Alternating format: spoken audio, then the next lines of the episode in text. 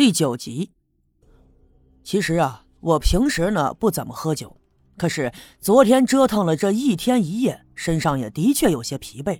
虽然说已经是沉冤得雪，赵村长当众给我平了反，可我心里还是有些憋屈，索性也就跟着喝点就算是去去身上的晦气吧。跟白胜利一边喝一边聊，聊天之中才知道，原来他并没有媳妇儿，是孤身一个人。今年岁数呢也不大，三十六七岁的样子。年轻的时候在县城里待过一段时间，据他所说呀，是在县城的一家医院里当大夫。后来觉得没意思，这才辞职回了家，在这刘家镇里头当个赤脚医生。所谓的赤脚医生，那说白了就是没有医生的行医执照。但是平时啊，谁得个感冒发烧、小病小灾的，都会找他来打针吃药。只要说并不是严重的，都能给看好了。由于刘家镇里只有这一个大夫，所以这两年他赚了不少的钱。那么如此说来，盖几间大瓦房也是不足为奇的。喝酒的时候，白胜利一个劲儿的夸赞我啊，说我刚才救栓柱的时候十分的果断，手法也专业，还说若不是我及时出现，恐怕栓柱的这条小命可就保不住了。让他这么一夸赞，我反倒觉得有些不好意思了起来。毕竟人家是大夫嘛，那我总有班门弄斧的嫌疑。正喝着的功夫，传来了一阵轻盈的脚步声，我分辨得出来的人应该是个女人。果然，不一会儿的功夫，门吱呀一声开了，一个女人推门进了屋。但是没等我看清这女人的长相，一股脂粉的味道就迎面扑来。我提着鼻子闻了闻，嗯，应该是大友谊雪花膏的味道。看来这女子的雪花膏可没少抹，味道十分的浓郁，浓的还有些呛人。这个女人看上去啊，也就三十出头的样子。她穿着一件大红碎花的褂子，衣领的两个扣子裂开着，露出了雪白的脖梗，这胸脯鼓鼓的，显得十分的丰满。下身穿着一条蓝粗布的裤子。脖子上扎着一条绿色的围巾，头发呀抹的是油光锃亮，上面还别着一朵大红的花他刚一进屋，就看见了坐在炕上的我，不禁是一愣神儿下意识的就往后退了一步。他上下打量了我两眼，却并没有跟我说话，而是冲着白胜利摆摆手，对他说：“哟，呃，家里有人呐，呃，白大夫，你出来一下。”他的声音纤细，十分的好听。可是我从他的语气中还是听出了有一丝慌张的味道，于是我抬头朝他脸上看了看，嗯，皮肤白皙，挺好看的。可是啊，他的眉头却紧紧的皱着，或许有什么要紧的事儿要跟白胜利说。白胜利看了他一眼，又看了看我，犹豫了一下，对我说：“呃，呃，那啥，叶老弟，你坐着吃啊，我出去跟他说句话，这就回来，这就回来。”他一边穿鞋下地，嘴里头一边捣鼓着，假意的数落那个女人。嗨，这女人家家的，有啥事儿你就直说呗。叶老弟又不是外人，你没看见我们正喝酒呢吗？他俩走出了屋子，就站在院子里头嘀嘀咕咕的，小声的说了一阵他们说话的声音又特别的小，所以我并没有听清楚他们说的是什么。不一会儿的功夫，那女人扭动着腰肢就离开了白胜利的院子。临走的时候，我还隔着缝窗隐约看到这白胜利在他屁股上掐了一把。白胜利再转身回来，脱鞋上炕，重新坐在我的对面。嘿嘿嘿，哎，来来来，老弟呀，咱哥俩接着喝啊！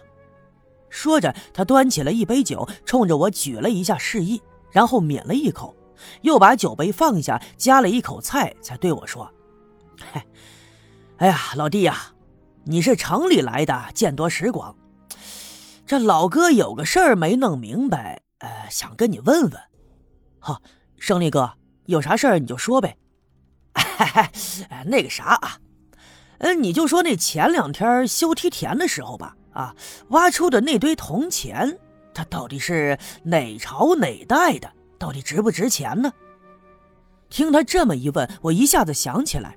这前两天的时候，刘福生在死之前也曾问过我这句话。我不禁眉头微微的皱了一下。但是啊，这细微的表情还是被白胜利给注意到了。他赶紧笑了笑，解释：“哈哈哈哈哎呀，老弟呀，老弟，哎呀，我这是纯属酒喝多了，啊，瞎聊天，哎，就随便问问啊，哎，随便问问。”呃，刘福生大哥也曾问过我这句话，我给仔细看了，那铜钱啊，应该是秦朝的，多少能值点钱的。听我这么一说，白胜利点了点头，若有所思。过了一会儿，他又抬起头来问我：“呃，老弟呀，啊，我就是打个比方啊，打个比方，那你说这铜钱是从我家地里挖出来的，那算是谁的呀？呃，这个我也不太好说。不过我恍惚知道，不管是从哪儿挖出来的，这都算文物，好像应该都是国家的。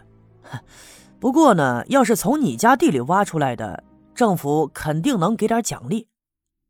听我这么一说，白胜利又半晌没作声，他的眉头微微的皱着，这心里头好像在琢磨着什么事儿。抬头看我正在盯着他，慌忙又笑着说：“哈，哎，我就是随便说说。哎呀，哎呀，这不是喝多了酒吗？闲唠嗑，闲唠嗑。”我和白胜利呢，就这样边喝边聊。不知不觉的，外面的太阳已经偏了西。我觉得时候不早了，就辞别了他，从他们家院子里出来，准备要回青年点去继续睡觉。但是刚走出院子，我的眼角余光就发现院子旁边的墙角处好像吧站着一个人。我停下脚，转脸看去，他发现了我在看他，往后缩了缩身子。不过呀，我还是认出来了。就是刚才来找白胜利的那个女人，我并没有在意，继续顺路往回走。此刻太阳已经靠在了西面的山头上，冲我翻了一个白眼儿，就滚落了下去，只留下一片晚霞，把整个刘家镇映成了通红的一片。回到青年点以后，我躺在炕上，百般的无聊。白天已经睡了一整天，所以现在无论如何，那也是睡不着了。睡不着，我就翻出一本书，靠在炕里的被子上胡乱的翻看。就这样过了好一阵子，外面的天彻底就黑了下来。其实啊，虽然经历了这么多的事儿，甚至被人误会我是偷羊的贼，可是我心里还是惦记着刘福生死的这件事儿。我总觉得那事儿有蹊跷。回忆起那天在小阴坡看到的那个拖拽的痕迹，以及那一阵神秘的脚步声，直觉告诉我，这里面一定隐藏着一个不为人知的秘密。可是，这个秘密到底是什么呢？刘福生真正的死因又是什么？我始终是想不明白。越是琢磨这些呀，我心里头就越是烦乱，更睡不着了。索性披了一件衣服，背着手来到了院子里。抬头看看天上，一丝的云彩都没有，十分的晴朗。今晚没有月亮，所以星星显得特别的明亮，或三五成群，或密密麻麻的一片，就这样安静的挂在天上，低头看着我。在那一瞬间，我开始怀疑自己来到刘家镇的决定到底是对还是错。哎呀！至于说我为什么会有这样的纠结，我还是不会告诉你们。现在呢还是春天，所以天黑之后有点冷，我穿的单薄就打了一个哆嗦，准备转身回屋。突然间就感觉屋子外面有人影一晃而过，我一愣，天都黑成这样了，村子里的人想必都已经关灯睡觉，那是什么人从门口经过呢？于是我转过脸朝院子外看了看，什么都没有发现。我犹豫了一下，迈步就往外走。刚走两步就想起来，哎呀，听说这两天有野狼进村，外面的可别再是只野狼啊！于是我警觉了起来，转过身在墙头上摸起了一把镰刀，放轻了步子，就贴着墙根慢慢的走到了门口。